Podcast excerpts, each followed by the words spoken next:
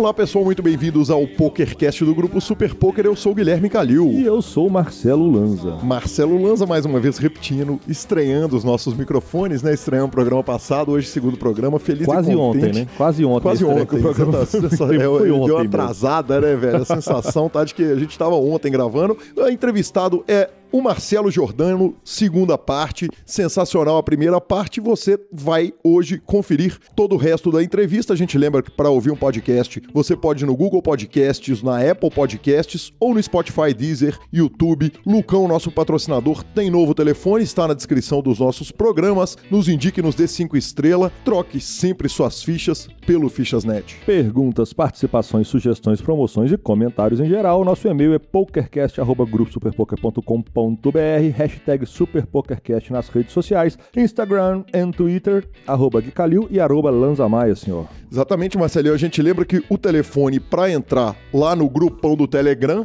é 31 97518 9609. Sim, essa semana fiz promoção pra turma lá. É justo. Tá. Se não quiser entrar também, ele pode mandar áudio Pode pra mandar gente áudio no WhatsApp, individual e No- tal. nos mande mensagem, nós, somos, nós estamos carentes. Ma- Mande mensagem Cara, eu acho que nós. não, porque essa semana, se não me engano, nós temos três áudios do Inclusive, conte, conte o que estão achando dos novos equipamentos do PokerCast. Exatamente, É oficial, arrumamos um dinheiro e investimos em tecnologia. Exata, não, aliás, qualquer problema que tiver agora é da minha incapacidade de captar o som. Porque o equipamento é de primeira qualidade, a mesa não está queimada. Não está queimada. E o Vini brilha na edição. Então, qualquer Exatamente. problema, reclame. E o Will Will reclame com o Calil.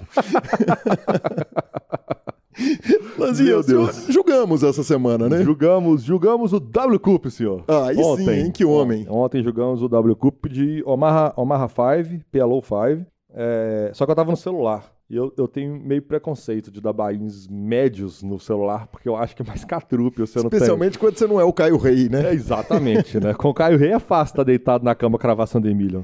Aí eu, de fato, queria ter jogado tanto o Sunday Million de ontem, o W Cup de Holden, quanto o, o PLO 5 109. E aí eu não tive coragem, eu joguei o de 22, mais ajustadinho ali no celular e tal. Até jogamos como sempre, perdemos como nunca, não. Jogamos como nunca, perdemos como sempre. No final foi ferro, mas foi divertido. É, a febre, né? W Cup tem essa parada, né? Tem a febre, a galera curte, contagia a Copa do Mundo do Poker. E aí Exatamente. o Party Poker tem o- a série KO, os, todos os sites estão soltando séries na mesma época, quer dizer, jogo pra todo lado. Sexta-feira eu joguei uma marrinha no Oswaldo, fui jantado com brócolis no Minas VIP. Também sem muita surpresa nesse caso, né? Acontece. E sem muita surpresa, a Gabi no sábado foi lá no main event, no main event e arrumou um quintão e salvou o mundo pra nós. Pra, também sem surpresa, né? A Gabriela salva a família inteira. Que, que sensacional. O senhor? Vou parar de falar de mim, o senhor jogou? Eu fui jantado no cash. Sem surpresa. Sem surpresa nenhuma, tá louco. Fui lá, sentei no cash, fui jantado e fui beber E é depois. isso? É, fui afogar as mágoas, Por tá que, que louco. no final a gente sempre acaba bebendo? É, pô, cara, Essa reflexão é, muito interessante. né, é, é o coaching do Pitão, né?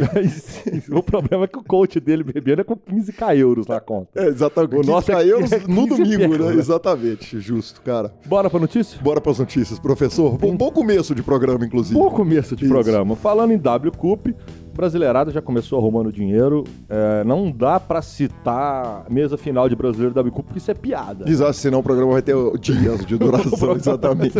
Então, mas só citando rapidamente que Yuri Martins, Éder Campanha, Felipe Bojanovski e o nosso querido Kowalski, além do Vitor Teixeira e o Murilo Figueiredo, já pegaram FT, pode, arrumaram um dinheiro, mas... Ah, o Murilão sumiu, inclusive, hein? Tô Mu- tentando entrevistar o Muca, ele sumiu do mundo, eu, eu parei, de, parei de insistir, cara. Vamos ver se ele aparece. ô, tô, Murilo, ué, tô, tô de salva senhor. Tô de mimimi no ar. Mimimi ao vivo. Exatamente, tô de mimimi no ar. Não, mas é um pedido carinhoso pra ele, se ele quiser, claro, e tal. Ele tá convi- Você que é convidado amigo- ele está. Se o Murilo não estiver ouvindo o programa, você que é amigo do Murilo, faça aquela pressão saudável. É, às vezes o cara também é tímido, vai saber, velho. Mas lembrando que, de fato, quem arrumou o pódio, então, Não, primeiro o que arrumou, quem arrumou a- o, título. o alto do pódio, exatamente. O topo foi o Diego Bitar, ele que ganhou o evento 6 do W Cup, o evento Medium 6, é, 109 dólares, Six Max Turbo e arrumou 20.736 doletinhas, senhor. Aí sim, professor Marcelo Lança. Seguimos para a segunda notícia? Seguimos com a segunda notícia que está de volta a discussão sobre quantos jogadores lucram ao invés de quanto eles premiam. Conte-me mais. Conto, conto, conto-lhe mais. Conte-me mais, que eu fui pe- pego de surpresa. É, Lanzinha, o seguinte, cara, é, eu tava acompanhando o Anti-Up e ressurgiu essa discussão. E realmente é o seguinte, foi feito um texto na mídia internacional questionando o seguinte, cara, que se tem que talvez seja a hora de parar de olhar só as premiações dos jogadores e ver quanto de bainha eles estão gastando, quanto que eles estão investindo para saber o que que o jogador tá de fato ganhando, quanto que ele tá de fato forrando, lucrando. Mas peraí, isso vai acabar com o Fofomode. Exatamente. Não pode acabar Peraí, explica o que que é fofomode, porque é uma gíria, é uma gíria men- menor do que Minas Gerais, né? É uma gíria Ela é nossa. peculiar, é. assim, Fofomode. Fofomode é vida. Esse- é vida, é, vida. É vida. Não interessa quanto que você tá no caixa. Interessa quanto você tá na frente. Quanto que você puxou de É, premiação? você chegou na retinha de domingo, você arrumou mil dólares, você gastou 10 mil dólares em bainha, você arrumou mil de premiação, fotinha, fofomode, arrumamos, tamo mil pra frente, filho.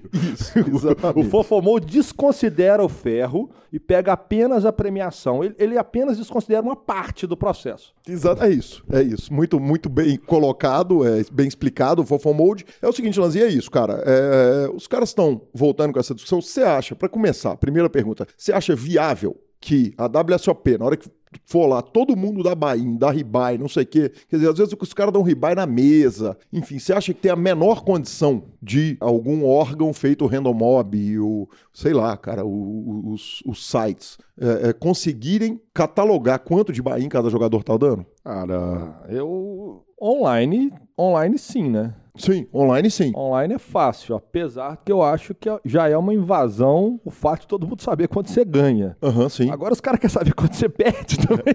Não, é que online já tem, né? Quanto que o cara ganha e Ah, perde, tem cara. ROI, tem tudo. Eu acho, eu acho bem desnecessário, assim. Pra que essa, pra que essa busca? Para saber quanto que o cara é positivo, é ganhador ou é negativo? Eu, eu acho galera tá meio à toa. É, tá bom, Tá beleza. faltando serviço. Tranquilo, é. Não, tô com você, cara. É, Eles estão querendo aumentar o serviço, mas tá faltando serviço. Exatamente. Eu acho o seguinte: é de, interesse dos jogadores saber? Depende. É de interesse dos organizadores de cada evento saber quem tá ganhando, quem tá perdendo? Certamente não é. Não muda nada pra Certamente não eles. é. É. E se mudar, vai mudar pra pior. Pra que, que você vai avisar pra um cara que, Que ele tá no que, que ele ferro. tá no ferro? Exatamente. Deixa ele achar que tá ganhando, ué. É de interesse. Eu acho que a única pessoa que é real interessada nessa informação são os stakers.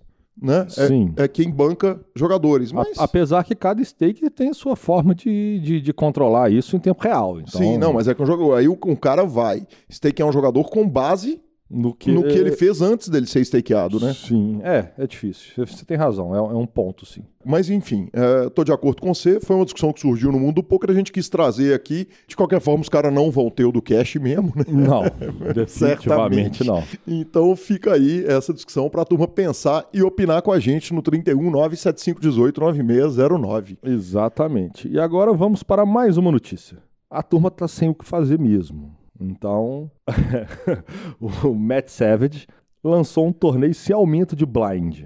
Pelo menos durante um período necessário, é isso? Exatamente, cara. Específico. Ele colocou o seguinte: eu quero fazer um torneio que lembre um cash game. Então o que, que ele fez, Lanza? Ele fixou o, o- o dia 1 do torneio de 360 dólares que ele fez em Los Angeles. Inclusive, grande abraço pro Mário e pra turma toda lá de Los Angeles. É, ele fez um torneio de 360 dólares em que o dia 1 do torneio é um nível de blind, 8 horas dura o nível, com blinds fixos. Depois colocou mais um nível, esse nível é 100, 200, com o Big Blind antes de 200. Depois, no dia seguinte, mais um nível é, de duas horas com 100, 200, 200, é, de Small Big e Big Blind antes. E depois disso, os níveis aumentam ali com 20 minutos, é, até o level 25, depois 30 minutos e lá no final, é, nível de 40 minutos. O torneio se chama The Abyss, o Abismo, e é, aconteceu na semana passada. Cara, uma curiosidade a respeito do torneio é o seguinte: no dia 1, é, 85 jogadores jogaram e apenas 27 passaram para o dia 2. E no dia 1B, 78 pessoas entraram e 27 avançaram para o dia 2. Os, o, o, o- chip líder geral, depois de dois dias, um de torneio, foi o jogador Henki Kiurumian, que arrumou 183 mil fichas, ou 915 Big Blinds, Lanzinha. Opiniões a respeito de um torneio que, cujos blinds não aumentam. Pra mim, ele tinha de mudar de nome. Ele não podia chamar o abismo. Ele tinha que chamar de boring. Praga, que tédio. Que coisa tediosa. Tipo, é um torneio que não pressiona ninguém. É um torneio feito pra galera sentar a bunda lá e ficar esperando as as, porque nada aperta os caras. Então, na minha humilde opinião, é o famoso torneio que não me pega. Eu não, você não vai me ver sentado num torneio desse, porque qualquer action. É óbvio que daqui a pouco o nego vai começar a abrir 10x, que vai ficar de saco cheio daquele trem, né? O negócio tem que acabar de alguma hora, tem que ter uh, movimento. Ah, não, eu acho, eu acho péssimo dos péssimos a ideia. Cara, é, inclusive, ele para incentivar os jogadores a chegarem no dia 1 e tentar aumentar seus stacks, o que ele prometeu foi o seguinte: o top 3, o, o top 3 de cada dia, vai receber o buy-in de volta. Isso até dá uma, dá uma incentivada na ação. Tem que dar alguma coisa. Mas eu, eu tô 100% de acordo com você. Eu acho que o grande problema desse torneio é o seguinte, cara: você não gera ação, você não, ninguém tem nenhum incentivo para meter ficha nos outros. É, é, um torneio feito pro, pro, pro cara muito duro, cara. Uhum. É pro cara que vai sentar a bunda, ele vai dar muito bem O cara um pouquinho mais agro, esse torneio é terrível. É, e, e, pior, cara, você incentiva um jogador a entrar no final do período de entrada, porque teoricamente é o seguinte: ele vai entrar em igualdade de condição depois que um monte de jogador já caiu, né? Quando ele tem uma chance maior de, de chegar no dinheiro, de, de, de fazer premiação. Então tô com você. Eu acho, cara, acho válido a tentativa, acho que todas as novas tentativas são válidas. Eu também acho. Vamos lá, válido eu acho. Uhum. Mas eu achei enfim, já falei tudo que eu achei. Perfeito. Não, então, estamos de acordo, seguimos. Breaking news. Breaking news, professor. breaking, breaking news, professor Marcelo Lanza. Cara, Forbet monta um time de Mixed Games, Marcelo. Opa, arrumamos um time que teve chance de entrar. Ou não. Cara, ó, o time inicial, o turma inicial é de Omar Hailow. Ai, papai. É, quem, quem vai ensinar a turma é, são B. Dias e o Guilherme 12. Ô, ô, ô Esquetinho, Chama eu, Sketchy. chama eu, chama eu, patrão. Nem tem muito volume pra poder jogar, deve dar pra encaixar nesse negócio. Na pior das hipóteses, a gente faz a aula com a turminha ali, mas não pode ser. Então, essa cara. aula também eu aceito que se diga, viu? Se tá quiser louco, chamar a mídia cara. pra gente fazer uma cobertura especial. Exato, em loco ali, vamos aproveitar a aula, dar tudo chama eu. Cara, Lanzinha, enfim, cara, a notícia chegou, ficou todo mundo feliz pra caramba. O pessoal lá no grupo do, do Telegram do PokerCast deu a notícia, falou, pô, que legal, que legal. Eu achei, não achei graça nenhuma, velho. Eu acho, acho horrível que os caras vão estragar o Mixed Games, vão complicar o field do BSOP, vão complicar o field na, do online. Na verdade, enfim, velho. Cara, hum, deixa eu te contar um segredo. Não tem como impedir o progresso. Mas não tem como. O field do Mixed Games já é o field mais qualificado do, do evento inteiro. Não sei não. Tá louco? Não sei não. Qualificado. Reta final, cara. Que isso? Olha Começo dos torneios, ter cada lock lá jogando. Se, tá de brincadeira. Você tá de brincadeira comigo. Se você tirar o, um, um, se você tirar um torneio mais caro, tipo o High Roller, que é onde o field é reduzido, que as piranhas estão todas lá, a, a, a chance de um jogador top of mind é, é, chegar na reta final de BSOP com 37.458 bainhas, ela é muito menor que no Mixed Game. E no Mixed Game a turma é jantada. Todo torneio de Mixed Game eu olho pro meu lado, tá lá o Muca, tá lá o, o Garrido. Garrido, tá lá o B Dias, Jordano. A última mesa que eu joguei tava eu, Jordano e Muca. Você tá de brincadeira comigo. Olha quem que é o perdido lá, sou eu. Pois eu é. tô sempre perdido lá no meio dos caras. Mas eu falo qualificado no sentido que as pessoas que normalmente jogam Mixed, que são mais, que estudam um pouco mais o game, eles sempre chegam, velho. Eles sempre chegam. A variância é bem menor, é por isso que eu falo. E eu acho legal porque isso mostra o crescimento do Mixed Games no Brasil e da modalidade no mundo como um todo. Quer dizer, cada dia que passa tem mais oferta de torneio, cada dia que passa tem mais coisa bacana. E a gente que gosta, assim, nós que não temos chance nenhuma no Holden, nós vamos deixar de ter chance muito rápido no Mixed. Sim. Entendeu? Só que é o caminho sem volta, senhor. não tem o que fazer. É, não, não, adianta, não tem como impedir o progresso, né, Marcelo? É Lanza? por isso que a gente faz podcast. Exatamente, não tem como impedir o progresso, então é isso aí. Jogo que segue, parabéns, sucesso à turma. Eu brinquei que eu fiquei queimado e tal, não sei o quê, mas desejo sucesso pra caramba pros caras, é óbvio. Parabéns a todos os envolvidos. Bom, e quase finalizando a nossa primeira parte do programa, a pergunta que não quer calar. Teve áudio do DC, senhor? Cara, a gente estava esperando o áudio do DC respondendo ao que o Jordano falou sobre falhinhas na entrevista e, evidentemente, nosso diretor nos mandou o áudio. Então, muito obrigado. Vocês ficam aí com o áudio do fantástico DC. Bom, é um prazer participar novamente aí do PokerCast para tirar uma, uma dúvida rápida aí com relação a um assunto que é sempre muito comentado sobre todo mundo, que são as falhinhas né, nos torneios de pôquer. Existe uma, uma concepção um pouco errada de que é, no Brasil não se pode falar nada, de que tem que ser um, um silêncio na mesa ou, ou algo assim. É, a gente tem que primeiro dar uma olhada para trás como tudo começou. É, se você olhar nos Estados Unidos, existe uma cultura toda em, em volta do poker. Né? O, o poker nasceu lá e as pessoas lá conhecem o poker desde criança. As pessoas brincam em casa, jogam com a, com a sua família, se divertem jogando poker. Da mesma forma como aqui no Brasil, às vezes as famílias jogam buraco, jogam truco ou, ou outros outros jogos, outras diversões é, em casa. Então, é, existe uma, uma cultura de como, de, de como se portar, de como se comportar num torneio e tudo mais. O poker é muito novo no Brasil. Então, é, as pessoas começavam a, a ver as competições primeiro pela TV, para depois começar a a participar ao vivo e não sabiam exatamente qual que era o comportamento, o que esperar e tudo mais. Então, é, quando acontecia algum problema ou alguma situação inusitada nos torneios, é, a primeira pergunta que todo mundo fazia era sempre: ok, onde que está escrito isso na regra?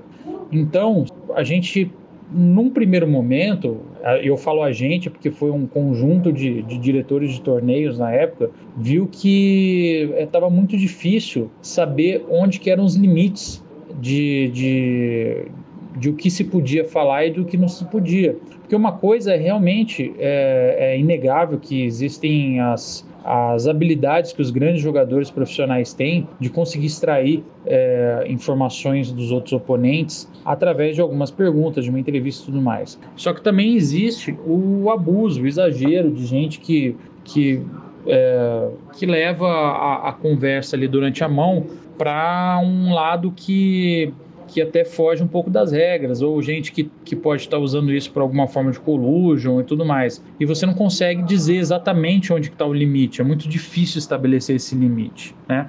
Então, como o próprio Marcelo Giordano disse na entrevista dele, é, se liberar tudo vira várzea, e vira mesmo. Então a gente, num primeiro momento, precisou realmente dar um pouco de limitação, porque é, o poker era muito novo no Brasil e, e, o próprio jogador brasileiro ainda era muito novo nas competições de poker. À medida que a coisa foi tomando mais corpo e que os jogadores brasileiros foram ganhando mais experiência também, os torneios foram ficando maiores, as competições foram, foram crescendo, é, isso foi. É, todos os torneios aí foram possíveis de se relaxar né, nesse, nesse aspecto. E, e não é que é proibido falar, é proibido é, revelar qualquer coisa e tudo mais. O que, é, o que não é permitido é a mesma coisa que não é permitido lá fora, você divulgar o conteúdo da sua mão. Então, é, se você olhar no regulamento do World Series of Poker, por exemplo, de Las Vegas, é, o que é proibido é exatamente isso: é você revelar o conteúdo de uma mão, você falar sobre o que, você falar sobre o, o, valor das suas cartas, você criticar uma jogada, você falar, é, você fazer qualquer tipo de insinuação sobre a jogada durante a mão e tudo mais. É, então, na verdade, as, as, regras são as mesmas, elas não mudam. O que acontece é que realmente hoje a gente tem uma quantidade de profissionais muito, mas muito grande no Brasil. É, eu acho que os nossos profissionais são de nível muito bom, muito maior do que a média mundial. Só que hoje a gente tem um, um número de profissionais muito grande. Só que a gente tem gente é, que talvez leva é, a aplicação dessa regra um pouco mais de uma forma mais, mais vamos dizer extrema, um pouco mais forte. E tem gente que leva de um pouco mais é, mais branda e tudo mais. É, então realmente existe um pouco de, de diferença de como é aplicado em diferentes torneios aqui no Brasil, mas eu não acho que é, é nada é permitido, que é, tem que ser um silêncio nem nada. Pelo contrário, poker é um jogo social, é um jogo de tem que ser divertido. As, é, as pessoas têm que poder conversar, têm que poder se divertir na mesa, têm que poder fazer amizades e tudo mais. E só que existe, tem que existir um limite, realmente. É, e o limite tem que ser onde você divulga o conteúdo de uma mão. Eu acho que quando você fala sobre a jogada que está acontecendo naquele momento, eu acho que, no meu entendimento pessoal, esse tem que ser o limite. Agora, a gente vai ter esse ano, mais uma vez, um, mais um evento da DTP, que é a Associação de Diretores de Torneio de Poker, e eu acho que nada mais apropriado do que trazer de novo esse assunto é, para ser discutido. É um assunto que interessa a, a, muito, a muitos jogadores, interessa a toda a comunidade e, cara, como um grande apaixonado por regras, um grande apaixonado pelo poker que eu sou, é, sempre me interessa contribuir para que o, o nosso esporte seja sempre o mais agradável para que todo mundo esteja aí disputando, tá bom? Então eu espero contribuir aí mais uma vez, espero ter contribuído mais uma vez aí com o PokerCast, Calil, Lanza, é, um grande abraço para Marcelo Jordano, que bela entrevista, um grande abraço para todos os ouvintes e sempre que precisar, estamos aí para responder as dúvidas. Que homem, hein, professor? Que homem. É isso Muito aí. maior do que Pelé. Tá louco. Fechamos então. Você fica com a palavra do Fichasnet e depois a nossa entrevista a Marcelo Jordano, segunda parte. O Fichasnet é o seu parceiro para compra e venda de ficha nos principais sites de poker online. Chame o Fichasnet e avise que chegou até eles pelo PokerCast para participar de promoções super especiais para os nossos ouvintes. O WhatsApp do Fichasnet é 062 99837 1007 e lá você negocia suas fichas com os melhores preços. O Fichasnet trabalha com créditos do PokerStars, PariPoker, PP Poker, o Poker, EcoPays e AstroPay Card. Repetindo, o WhatsApp do Fichasnet é 062 99837 1007. O número está na descrição dos nossos programas. Fichasnet, confiança e melhor preço para suas fichas.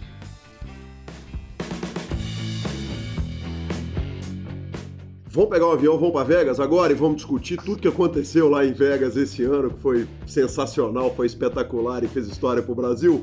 Opa, delícia, bora. Cara, me conta um negócio. Segunda WSOP, correto? Isso. Quer dizer, fomos lá para 2018, chegou lá em 2018, conseguiu dois ITMs, perdão, um, dois, três, quatro ITMs. Pegou um ITM no Tag Team, um no 1500, um no 888 e um no 1000. 2018 foi uma reta mais barata, foi uma reta mais curta? Como é que foi o, o, o ano lá, em linhas gerais? Não, com certeza, foi muito mais barato. Para começar a falar sobre Vegas, é, a primeira vez que eu fui, na verdade, foi em 2016. Certo. Eu fui passar um mês e meio lá para jogar o Extravaganza, que é uma série do, do Venisha. Do Vinícius. É, fui fui é, na época para pegar experiência mesmo, para jogar torneios mais baratos, conhecer um pouco do field lá, as tendências, porque querendo ou não, o jogo é diferente, né, velho? Os americanos jogam diferente da gente aqui do Brasil, jogam que outras pessoas do mundo, também da Europa, jogam de uma outra maneira diferente.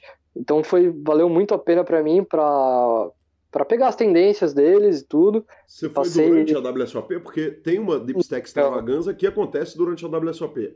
Sim, mas não, eu fui, eu fui em tipo fevereiro. Acho que tem umas três, três ou quatro dessas, dessa, dessa série por ano, né? Que Perfeito. o Venetia faz.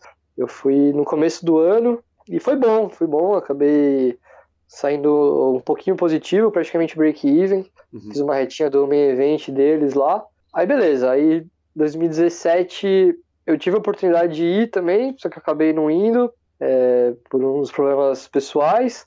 E foi do ano passado. Ano passado acho que você falou aí, eu nem sei quantos que foram, mas foram quatro na WSOP, né? Uhum. Aí acho que eu fiz um ou dois no Win e um outro no Planet Hollywood. O Planet Hollywood acho que foi meu, meu melhor resultado. O main event deles lá, que eu fiquei em 13 terceiro. Porque como você falou, tem o- todos os outros cassinos fazem grandes torneios, né, junto com a WSOP.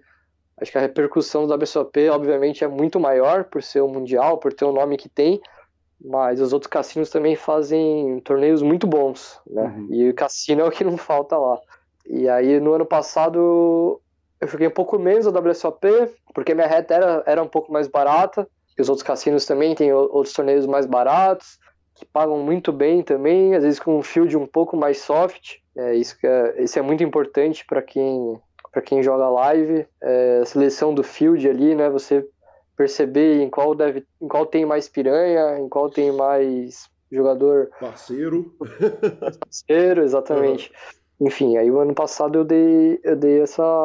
eu- teve essa mudança. Eu joguei os torneios mais no Win, no Venetia, no Planet e no WSOP. Misturei tudo.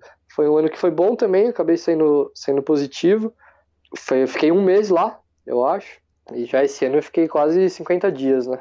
Ano passado eu nem ia nem jogar o main event, só joguei porque eu tinha, tinha ido bem no comecinho. Esse ano a reta do main event já tava, o main event já tava na reta, então com certeza foi, foi uma coisa maior esse ano, em questão tipo, de reta e de preparação. Perfeito. É, duas perguntas a respeito do primeiro momento em Vegas. A primeira pergunta é a seguinte: você falou, ah, eu cheguei numa mesa final do Campeonato Paulista, do CPH, voltando lá na primeira parte da entrevista, que agora nós já devemos estar no segundo programa ah, é. de entrevista. É, você falou o seguinte: porra, eu cheguei, fiz a mesa final, eu queria muito fazer a mesa final, e na, na segunda vez que eu me vi naquela situação, eu fui para cravar. Teve, Vegas teve essa sensação, quer dizer, eu preciso desvirginar aqui, preciso sair dessa, de, dessa parada e, e foi ficando cada vez mais confortável? Totalmente, totalmente. Teve uma mão que é um exemplo claro disso aí. A gente tava na bolha da mesa final, tinha tido win call na outra mesa e o cara tava sendo eliminado. Uhum. Eu pego um rei dama suited, cinco na mesa, né?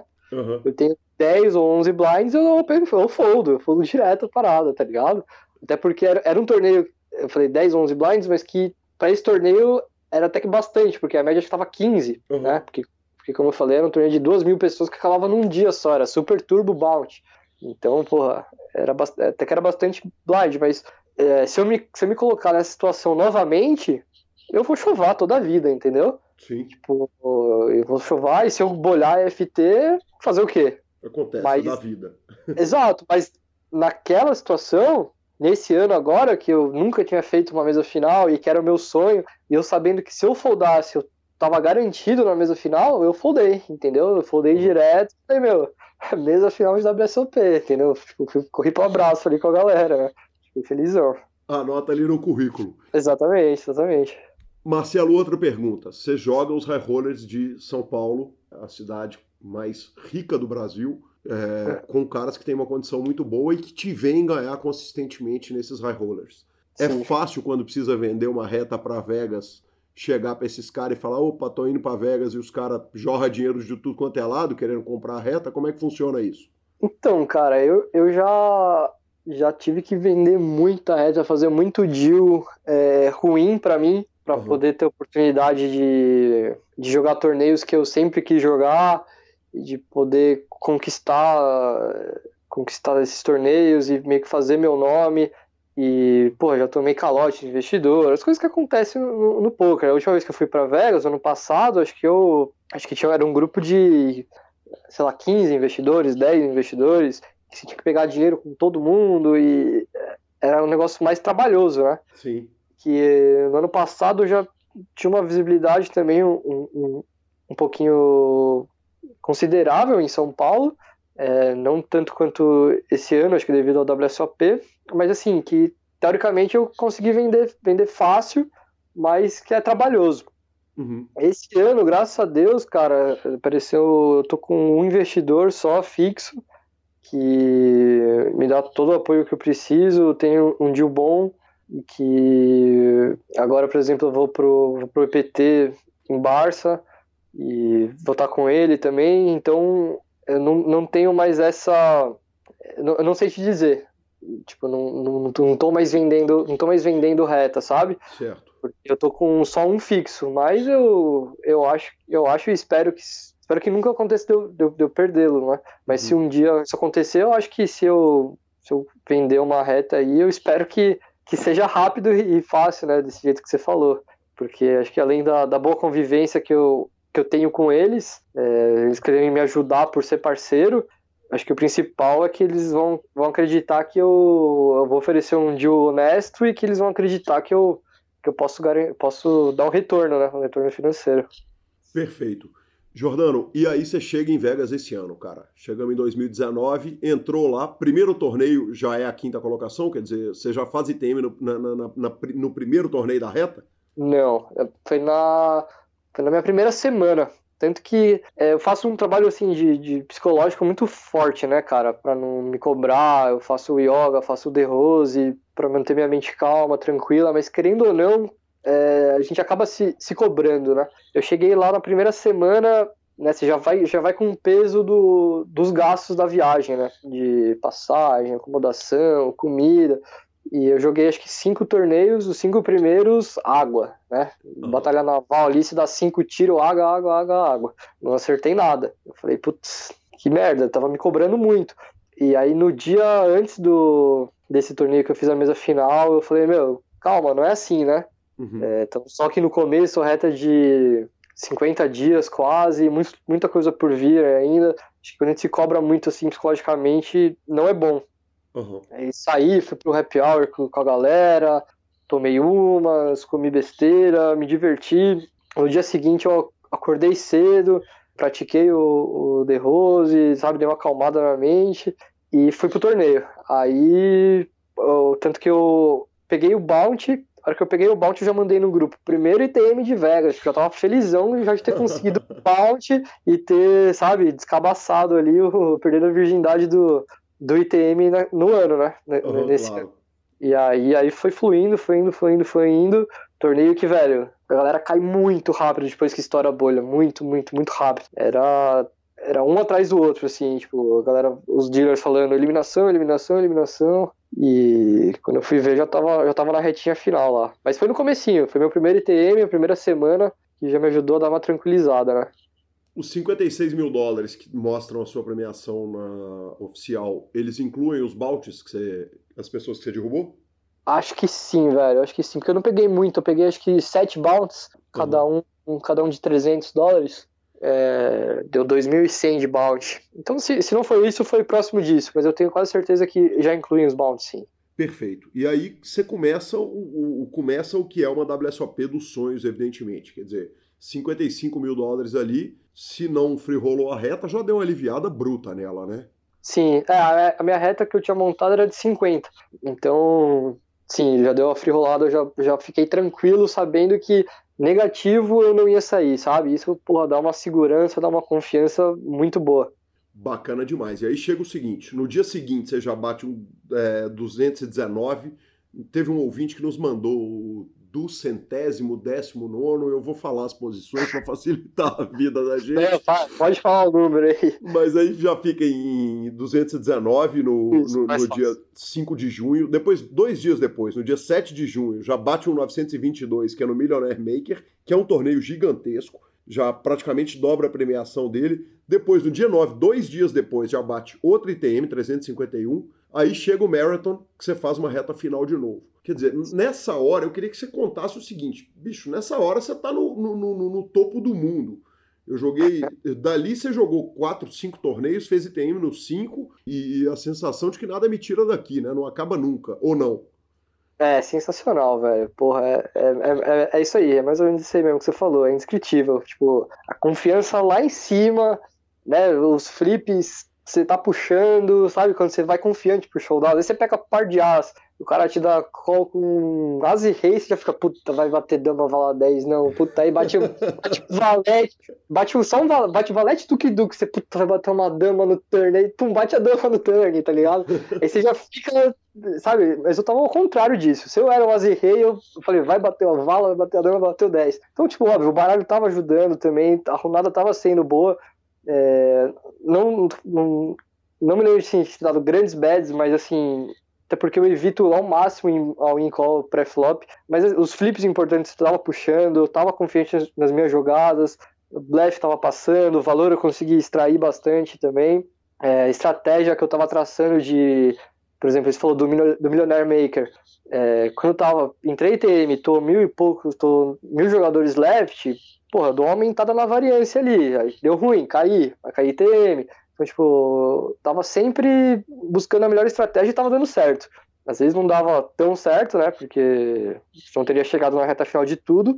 Mas eu tava me sentindo muito bem, cara, muito bem mesmo. Esse Marathon Field tava casca, sabe aquelas mesas que você senta e você se sente meio desconfortável, mas tava jogando de igual para igual com, com todo mundo ali, com, com os melhores jogadores do mundo. Joguei com caras muito bons e confiante, sabe? É, talvez em outra situação, talvez se eu não tivesse dado esse hit, talvez não, não, não tivesse assim tão confiante.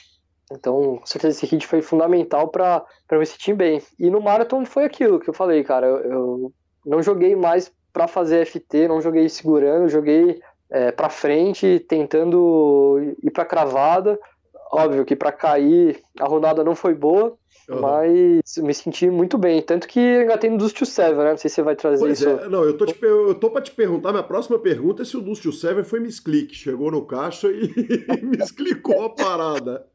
Foi quase misclick, velho. Não, tô dizendo, não foi não. Eu, eu acabo de cair do Marathon. E assim, eu gosto muito dos mixed games, né? Acho que como você pode perceber do que eu venho falando, uhum muito a importância ao prazer de jogar, porque eu sempre me pergunto, pô, por que eu comecei a jogar poker? Porque eu gosto de jogar. Então, eu gosto de aprender jogos novos, eu gosto de do 8 game, dos mixed games. Eu tinha feito um coach de mixed game, e o Dust to Seven era um dos jogos, não o jogo que mais me agradou. E eu acabo de cair do Marathon ali, leve, né? Porra, uhum. Já sabendo que além de foi o que você falou, vindo de 3 ITMs, 4 ITMs, mesmo final. O Marathon também caiu no dia 4, já deu um prize bom também. Faltava acho que dois, dois níveis, um nível, para acabar a inscrição do Dust to Seven, quando eu caí do Marathon. Aí eu só mandei pro investidor ali para dar um aval. Falei, mano, tô afim de engatar nesse, beleza? Ele, beleza.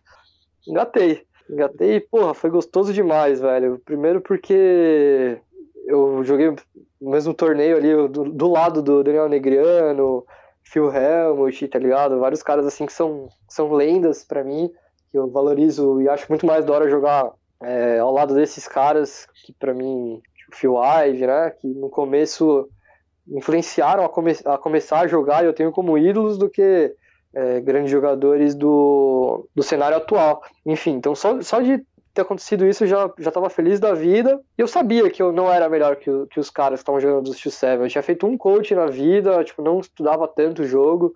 E sabia que tinha muito cara lá, tinha os melhores do mundo lá, né? Uhum. Os caras manjam dos X7 mesmo, eles vão engatar no dos X7.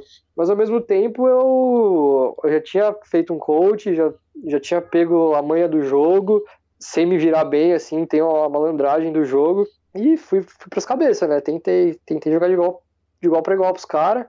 Acho que eu caí em trigésimo, né? Trigésimo segundo, não sei se você tá com a minha posição certinha aí aberta. Trigésimo segundo, 3.278 dólares. É, trigésimo segundo lugar.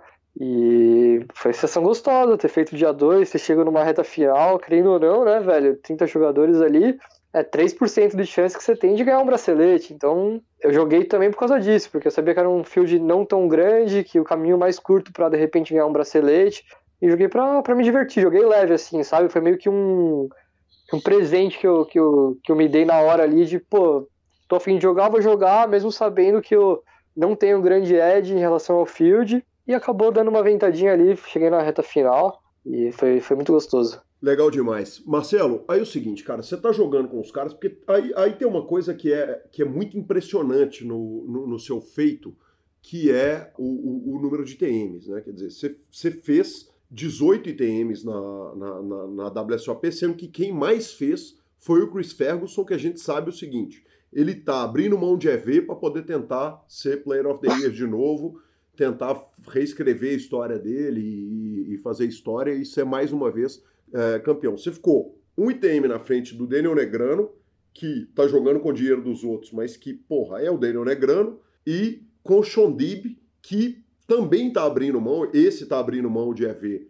para poder ser jogador do ano, a gente tem certeza, né? A gente sabe.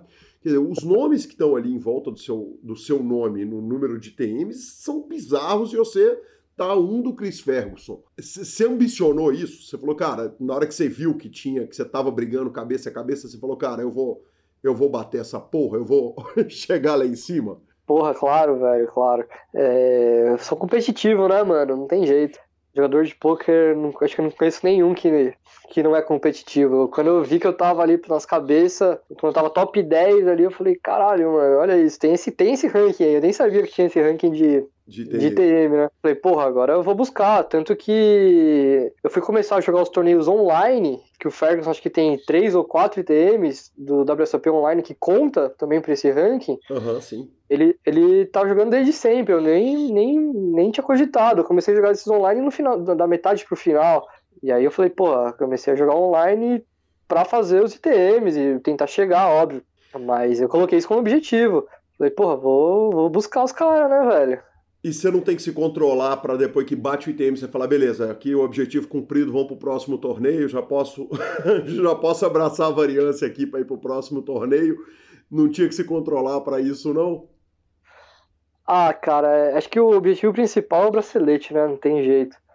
É, meu objetivo era ganhar um bracelete, é, acima de todos. É, o, o, os ITMs seria uma coisa natural, tanto que eu, eu bolhei dois torneios em que eu já tinha noção que eu estava disputando esse ranking, mas que eu falei, pô, não vou foldar um vala-vala aqui na bolha do ITM, é, sabendo que, que vale a pena tentar ir para dobra e chegar mais perto do bracelete, uhum. que era, era um torneio que o field era mais curto, acho que estava cento e tantos left, 200 left, então, querendo ou não, é perto, né? Uma reta final, considerando que os torneios lá tem 5 mil inscritos, 2 mil inscritos, estava chegando perto e atolei o Valaval, deixei de fazer um ITM. Óbvio que agora que deu errado me arrependo, né? Uhum. Se eu tivesse segurado, eu teria feito mais um e teria empatado em primeiro lugar com, com o Ferguson ali. Mas acho que de uma forma ou outra pode atrapalhar um pouquinho a jogabilidade no sentido de segurar um pouco mais para chegar a ITM, né? Mas depois que chega, aí eu tentei sempre dar o meu melhor para continuar vivo no torneio e tentar fazer mais uma mesa final ou ganhar um bracelete. Acho que é isso. Óbvio que estando brigando pelo ranking do ITM ou não, a gente vai, eu vou um pouco mais pro estouro, aumento um pouco mais a variância depois que entra o ITM para tentar chegar com ficha na, na reta final, uma estratégia meio que natural. Certo. E que não mudou. É só um detalhe que eu queria contar, que é interessante, velho, desse negócio dos, ITMs, que eu fiz 19 ITMs, na verdade. Uhum. Só que dois, dois foram no mesmo torneio, que é o, é o The Closer. Porque esse The Closer e tem outros torneios lá, que ele entra ITM no dia 1. Uhum. Então teve um dia que eu joguei o dia 1A, entrei TM uhum. e caí. Não passei pro dia 2. Aí eu joguei o dia 1B, entrei TM e passei pro dia 2. Então foram dois ITMs no mesmo torneio, que como foi um torneio só, pro ranking conta como só um, entendeu? Entendi. Contou como 18, o que pode ter acontecido com, com o Chris também, não sei. Que pena, né, cara? Que pecado. É, pois é. Eu já tinha, tava, eu tava pensando que eu ia ter empatado com ele, mas não foi o que aconteceu, mas tudo bem. Você pensou em. Você cogitou ir para Rosvadov para tentar bater o recorde para a WSOP Europa e dar o tirinho lá para bater o Chris? Cara, sabe que eu tô nessa dúvida até agora? Porque. na verdade, eu nem sei nem, nem quando que é, mas na hora eu falei, ah, eu vou, né, mano, pô, WSOP e tal. Aí eu falei, parei para pensar de novo, falei, puta, viagem longe, né, cara? O pessoal fala que o lugar lá não é, não é muito legal. É. E, o esse diz que não é, diz que o hotel é, é isolado, é cheio de problema, é, né? Exato, e, e que pô, esse ranking, querendo ou não, seria um, um, feito, porra, do caralho, assim, muito legal, né? Ser o primeiro, ficar em primeiro lugar, mas não vai ganhar nada, né? Sim. Se ainda tivesse um prêmio para disputar, e para ganhar o, o jogador do ano, eu tô. Acho que eu não, não, não tô na briga, sabe? É, não tô na briga. Mas de qualquer forma, é nobre uma é, quadragésima colocação. Você fez 1.887 pontos. É, você, você, fez uma pontuação inacreditável perto de gente como o Ben Yu, Jake Schwartz, o próprio Yuri, que fez uma WSOP é, é, maravilhosa, o João Vieira, português. Então, é, é, é, também um top 100 ali no Player of the Year que certamente vai rodar, quer dizer, dificilmente lá na Europa você vai sair desse top 100. É também motivo de muito orgulho, certamente, né?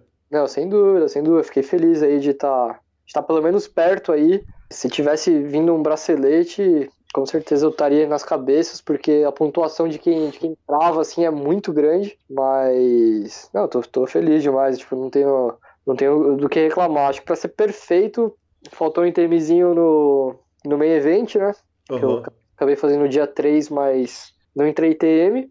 E um bracelete, aí seria o sonho dos sonhos, né? Mas, querendo ou não, já foi, já foi muito bom, assim. Com certeza eu aprendi muito também, serviu de experiência. E, por exemplo, você que não me conhecia já me conhece. Acho que, acho que me deu uma, um outro patamar, assim, né, no, no, no poker nacional. Poxa, tá louco. E agora uma turma de ouvintes, quer dizer, são milhares de ouvintes quando você soma as plataformas YouTube, Deezer, Spotify, todos os podcast players, milhares de ouvintes também vão passar a conhecer.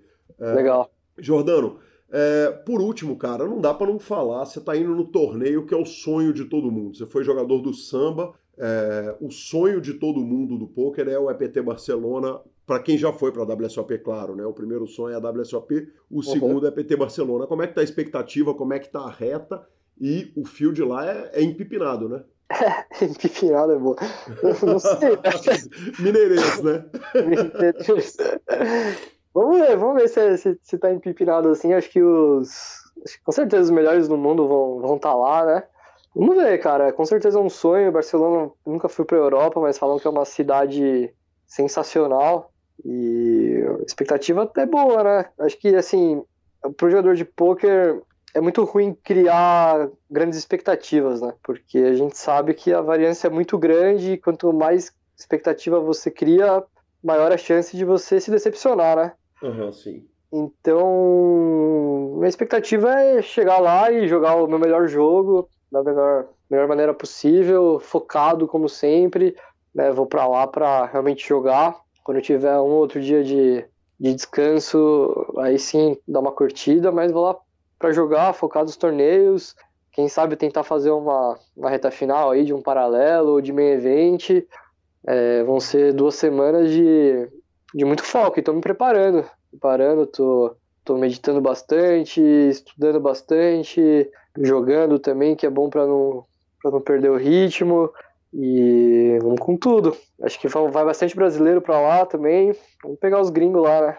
Com certeza absoluta. E é... só, só para completar, um outro sonho aí também, quem sabe o PCA, né, cara? Você falou. Eu acho que talvez Barcelona e o EPT tá em terceiro na minha lista. Acho que a Bahamas ali, o PCA, eu acho que deve ser. Não sei se você já foi para lá, mas deve não ser. Conheço, não conheço. Lá, Sensacional. É, tá, tá, na minha lista ali, top 3, certeza. Certamente. Jordano, é, me conta um negócio, cara. Você tem a estante mais forte do mundo ou você espalha troféu pela casa inteira, velho? Cara, não vou. Se eu falar muito aí, vocês vão me zoar depois que eu vou tomar de falinha, velho. não, você já tá tomando. Você já devia ter tomado a falinha da cravada no high roller que você deu há dois dias atrás e você postou assim. Dei uma salvada no ferro. Eu falei, cara, que peito do malandro. Eu nem conheço o cara, velho, mas que peito. Vim falar de salvar ferro depois de fazer tudo que vem fazendo. pois é, mas não, vamos. É, é, que, é que assim, ó, falando. A gente tá zoando, mas agora falando sério, né? Porque a gente costuma, os jogadores de poker, no geral, costumam postar muito só da, do, do, que ganha, né? Do, do, do, lado positivo, e parece, para quem vê de fora, que é, que é forra toda, toda, toda vez, né? Todo uhum. dia. Mas não é, né? Eu fiz questão de falar ali que, pô, foram três semanas que eu joguei o PSOP, o KSOP e o CPH. E não foi, não foi bom para mim. Assim, eu fiz bastante TM também, fiz algumas retas, borei FT, fiz outros FT, mas veio ferro. Não fiquei positivo, fiquei negativo. Uhum. Por isso que eu falo também da, da importância dos torneios dos torneios de field mais curto. Esse aí veio e realmente só salvou o ferro. Óbvio, de Vegas veio uma forrinha boa, mas desse último mês aí, desde que eu tinha voltado de Vegas, eu não tinha visto a cor da bola. E aí essa, essa cravada aí veio para deixar a estante um pouco mais. Eu testar se ela tá resistente mesmo. Uhum. Cravadinha salvou o ferro e o, belo troféu que inclusive eu acabei de, acabei de pegar aqui para dar uma, dar uma admirada nele, é sempre bom. Ele é bonitão mesmo. A estante é gigante ou já alugou um box daqueles do, do History Channel que os caras fazem leilão dos box? Porque, porra, haja troféu. Não, cara, porque eu realmente eu tive que tirar alguns, porque senão fica, fica até meio poluído, né? De, de, às vezes é muito troféu, né? Realmente meio que jogo, jogo live é, é troféu. Se a galera que jogasse online tivesse ganhasse troféu, também tenho certeza que os caras iam ter muito. Mas aí eu vou. Tem, tem, aqueles preferidos, né? Tem sempre os que, que a gente mais gosta e acaba deixando, deixando em destaque aqui, até pra dar uma inspirada, né? Todo dia. Fico aqui no meu quarto, eu acordo e olho e é super gostoso. Aí um outro, assim, um terceiro lugar ali, né? o segundo lugar, menos importante, aí eu coloco em cima do armário ali, né, pra, pra guardar, mas não dá pra jogar fora, não. Sempre deixo guardado aqui porque é, é gostoso demais, mano. Marcelo, legal demais, cara. Obrigado pelo carinho, pela simpatia. Sei que você tá chegando de viagem, voltando para viagem, jogando. Sei o sacrifício que foi para atender, cara. Muito obrigado, obrigado pelo carinho. Sucesso nessa carreira fantástica e, cara, que prazer, que prazer falar com você. Espero te encontrar pessoalmente logo. Eu também, velho, eu também. Pra mim foi, muito gostoso. Eu sempre fico um pouco nervoso, assim, quando eu vou falar. É, até entrevista, esse tipo de coisa. Mas acho que agora no finalzinho deu pra, deu pra me soltar um pouco. Espero que você tenha gostado. O pessoal aí que, que vai ouvir, que tá ouvindo, também goste. E é isso, pô. Eu queria dar deve dar espaço aí para eu fazer uma propagandazinha minha aqui. Fica à vontade, 100% à vontade, o espaço é seu. O pessoal me, me seguir lá no Instagram, né? É Marcelo Jordano Poker. E eu tô preparando um coach bem legal, voltado totalmente pro live, que é a minha praia, onde eu vou passar tudo que eu sei, desde o pro pessoal que está começando agora, até para quem já, já, já tem uma noção grande do jogo, para quem quer virar profissional ou só quer fazer do poker um hobby lucrativo. Então estou preparando o material, não tá todo vapor como eu gostaria, porque tá tendo muito torneio, agora é e depois WSOP no Rio, mas eu vou dar uma sossegada, vou dar uma focada nisso para lançar um coach bem, bem bacana aí pra galera que quiser, que gostar do live e quiser aprender bastante sobre o live mesmo. E me segue lá no Instagram, me dá um toque que, que a gente conversa. E é isso, mano. Prazerzaço. Espero que tenha gostado e que a gente se encontre em breve aí. Porra, adorei a entrevista e em breve vamos trombar. Obrigado, sucesso, Marcelo. Valeu. É nóis, mano. Valeu. Abração. abraço.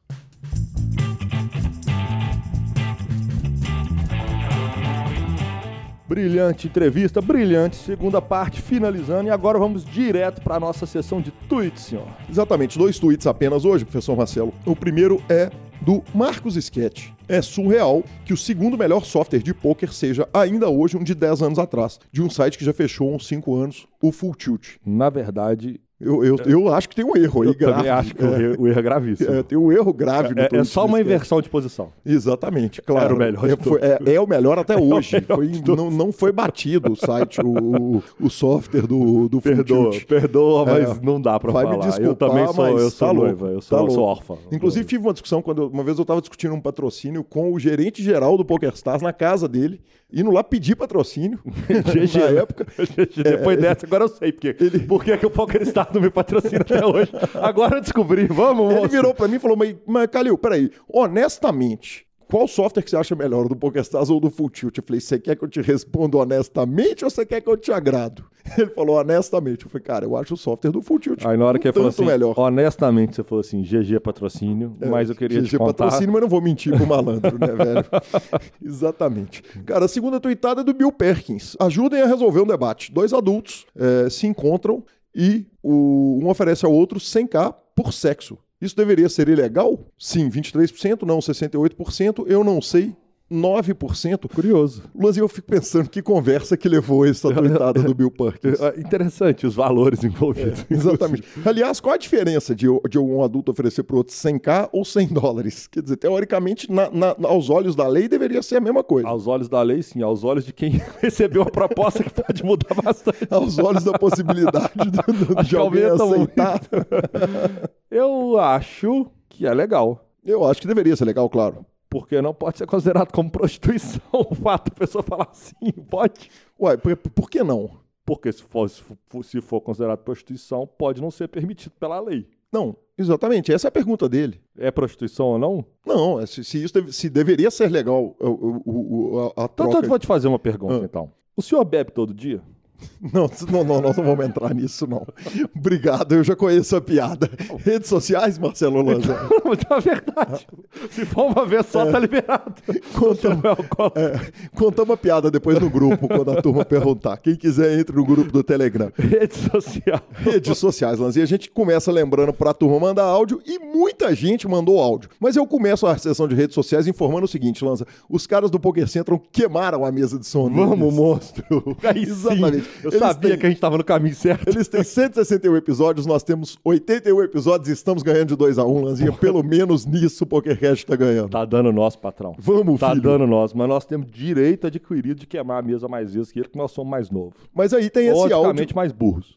Exato, certamente. Aí tem esse áudio do Vinícius falando sobre o nosso novo equipamento. Gui, você vai me desculpar, mas não tem como passar sem dessa falinha, hein?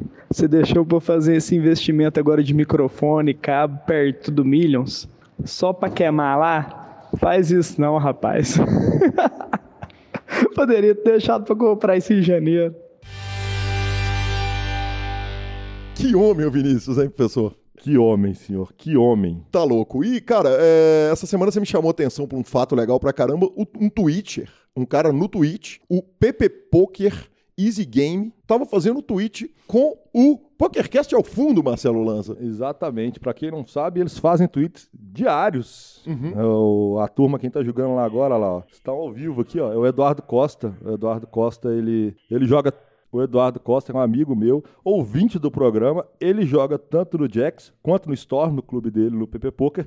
Ele faz tweet a tarde toda ao vivo e quando sai o programa, inclusive ele estava ouvindo, né? quando sai o programa, ele põe o programa e ouve ao vivo com a galera. E é bem divertido. Sensacional, porra. E nó- nós fomos nós dois lá assistir ele. Porra, quanta honra, tá louco. A honra é nossa, cara. Obrigado. Obrigado por divulgar a palavra. A palavra. senhor. Exatamente. Temos também um áudio do Rodrigo de Nova Friburgo, Lanzinha.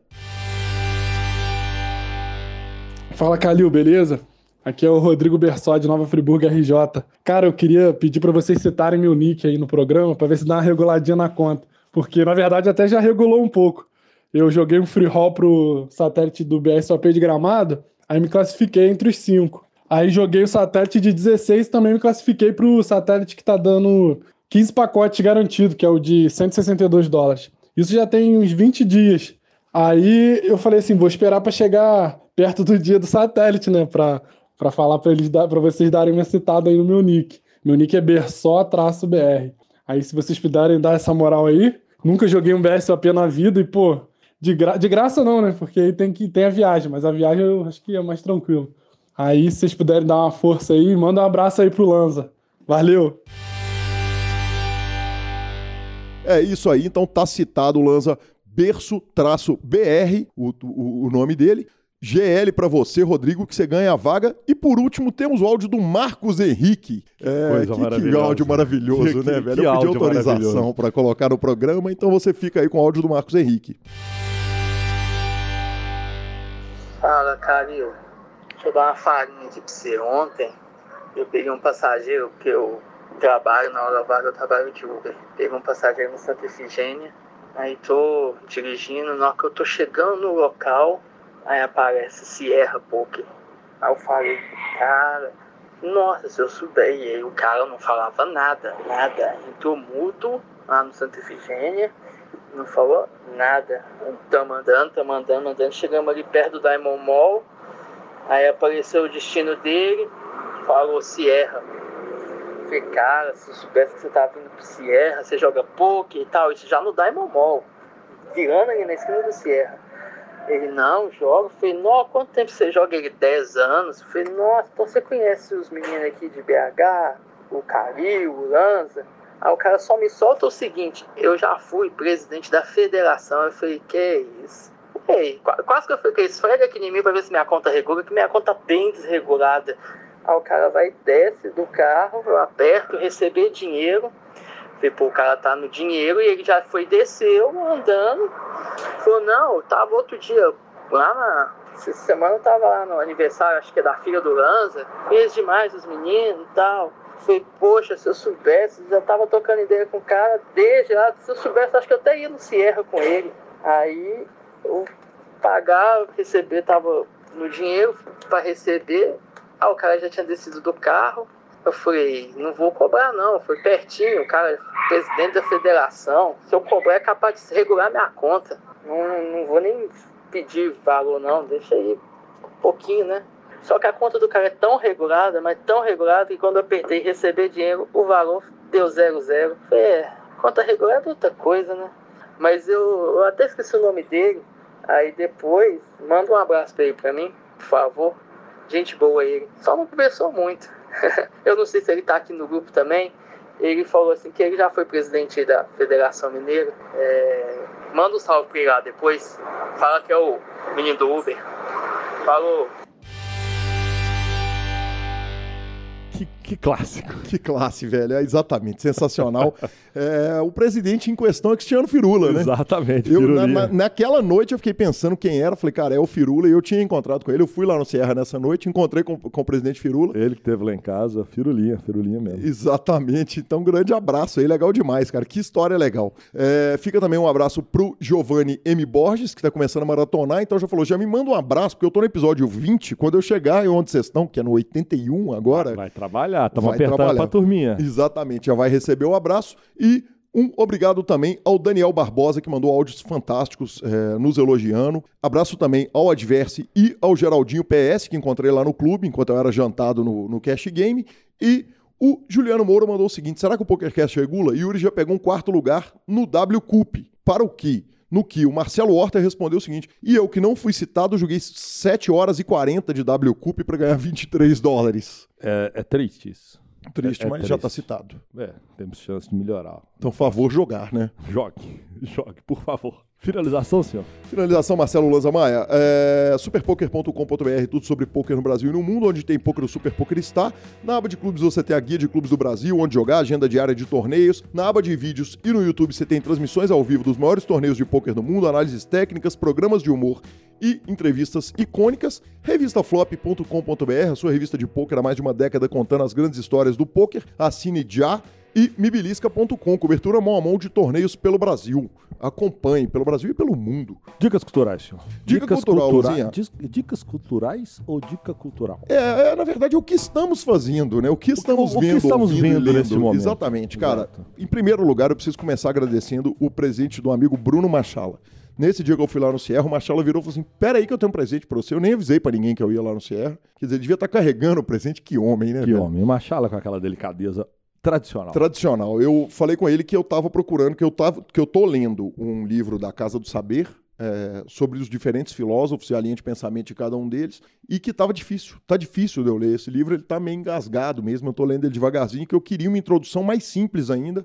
Ele me deu um livro chamado Uma Breve Introdução à Filosofia. Ele, ele que é estudante. Ele, exatamente, estudante de filosofia, é, a capa fala o seguinte: uma breve introdução à filosofia para quem não sabe nada de filosofia. Então ele falou o seguinte: isso não é falinha, Calil, é só um bom livro que eu tô te dando. E então, cara, fica aí o meu agradecimento. O nome do autor do livro é Thomas Nagel, ou Nagel. E, cara, obrigado. Eu tava lendo quatro livros simultaneamente e que tá errado. Na verdade, eu comecei porque chegou e tal, peguei um livro, aí comprei o outro na banca e tal, e, de cada lugar, de repente eu me vi perdido lendo quatro livros, ganhei esse e agora eu tô lendo cinco livros ao mesmo tempo.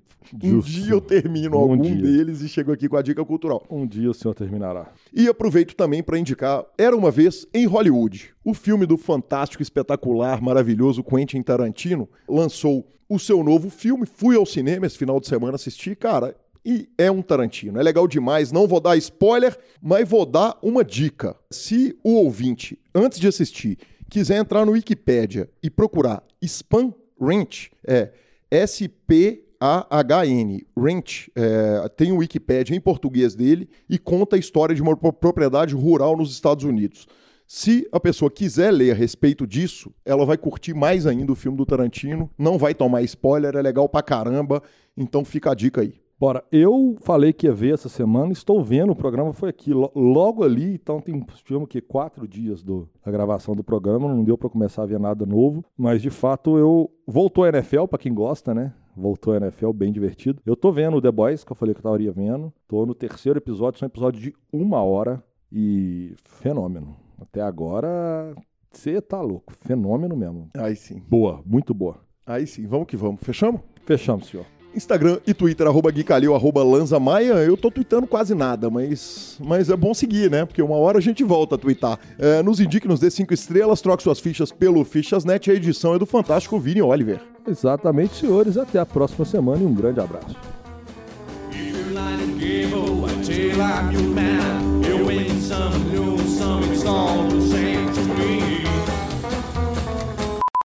O- ele colocou pra- pra incentivar os jogadores a chegarem no começo. Ah, e. e co- Desculpa. Tududum. Temos também um áudio do Rodrigo de Nova. De... Hum.